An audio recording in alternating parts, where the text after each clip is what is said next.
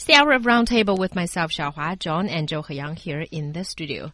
At the Tourism Bureau in Guizhou Province, known for its pristine air, has launched a Can of Air project after President Xi Jinping mentioned during the recent legislative uh, sessions in Beijing. Basically, during the session, a local lawmaker who took pride in his hometown's clean air told Xi Jinping that the density of PM 2.5 in the province averages less than 50 micrograms per cubic meters. Excuse me. And Xi Jinping responded that air quality is linked directly to people's happiness. And then, showing a sense of humor, he said that the canned uh, the air in Guizhou could be made into a can of air. So, do you think that uh, it's strange, or do you think it's natural that Guizhou seems to be taking this comment as a real opportunity? Well, it seems to have the, got the golden comment from President Xi that their air is good, and I think they're following the footsteps of Japanese people when they did exactly the same thing with the uh, air off the Muji Mountain and uh, Fuji Mountain, excuse me, and um, it seems like it is not something exactly new, and but it you know, we're talking about it. It's a little bit strange, but it's sort of a great idea to promote the air from Guizhou. Okay, I'm gonna I'm gonna read you um, I try to avoid doing that. The uh, director of tourism bureau in Guizhou, what he says about uh, the canned air and uh, the comment made by Xi Jinping. So he says, Xi's idea seemed humorous, but it represents our leadership's respect for nature.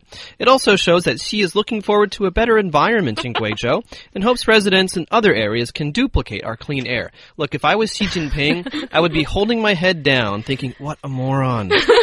Seriously, because I mean, you know, I mean, I, I didn't, I didn't hear what he said. I didn't, I don't know what the context was, but literally, the people in Guizhou were taking this way too seriously.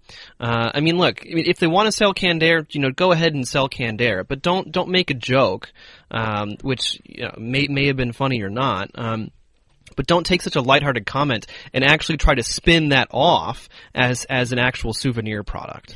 Well, um, okay, that's a jumping off point, I guess, but it is a great idea for a su souvenir for Guizhou because these days we care so much about the qu quality of our air, and most of the times we are not satisfied with it. And here, well, Guizhou is offering like totally clean air being, you know, bottled in a little can, and I think there is a genius of a commercialization there that I think will take off, but just as a souvenir, I guess, because this is not like an oxygen a bottle that can save your life kind of thing. But mm. it is kind of a fun concept that but some it, people might be willing to pay for it. But they are, I mean, people are, I mean, they're taking it fairly seriously because apparently the can can actually be connected with a mask. Mm. So uh, the to air prevent the, the, air from escaping into right. the air. Oh. I don't know. This is just really strange and, and kind of stupid. And, and I'm really disappointed that Japan has already done this um,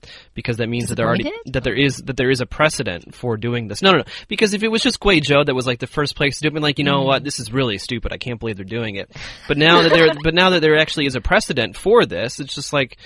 Oh, now that now they're just copying other people, um, and and they, they have a bit of an excuse to do it. You know, other people are doing it, we should yep. do it too, right? Yep.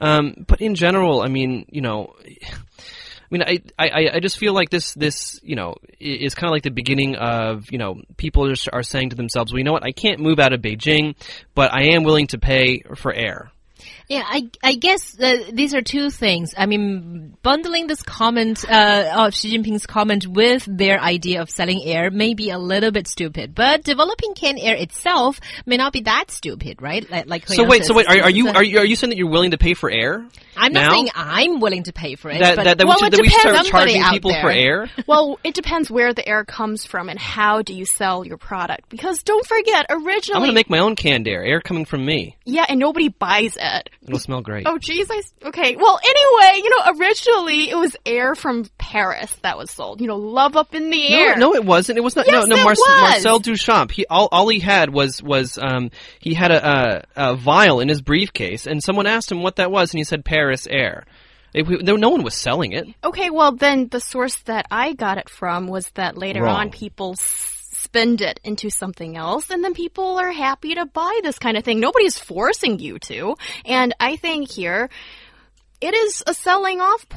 point, and because I didn't know Guizhou's air was so brilliant until I saw this piece of news. So I think this is quite a quite a master project behind. I think. Yeah. Also consider, you know, what Guizhou's situation is. It's comparatively less developed. You know, if you're comparing it with the eastern provinces and even some of the western provinces. And uh, we just ran a story that the university uh, president of Guizhou University said that they couldn't attract the top talents even with a lot of uh, salary. So canned air is going to help. Is well, that, is that what you're saying? yeah, I'm saying it's an idea. well, at least, you know, it, they can invite people to go have, you know, holidays there, those kind of things. I mean, it seems like every place has a selling point and just you just need to find it and promote it properly. Okay, maybe I, I guess it will be different. I mean, uh, going to Guizhou, I can't for example. you guys are still trying to justify this. No, no, no. I'm, I'm just trying to imagine a situation where it will be logical.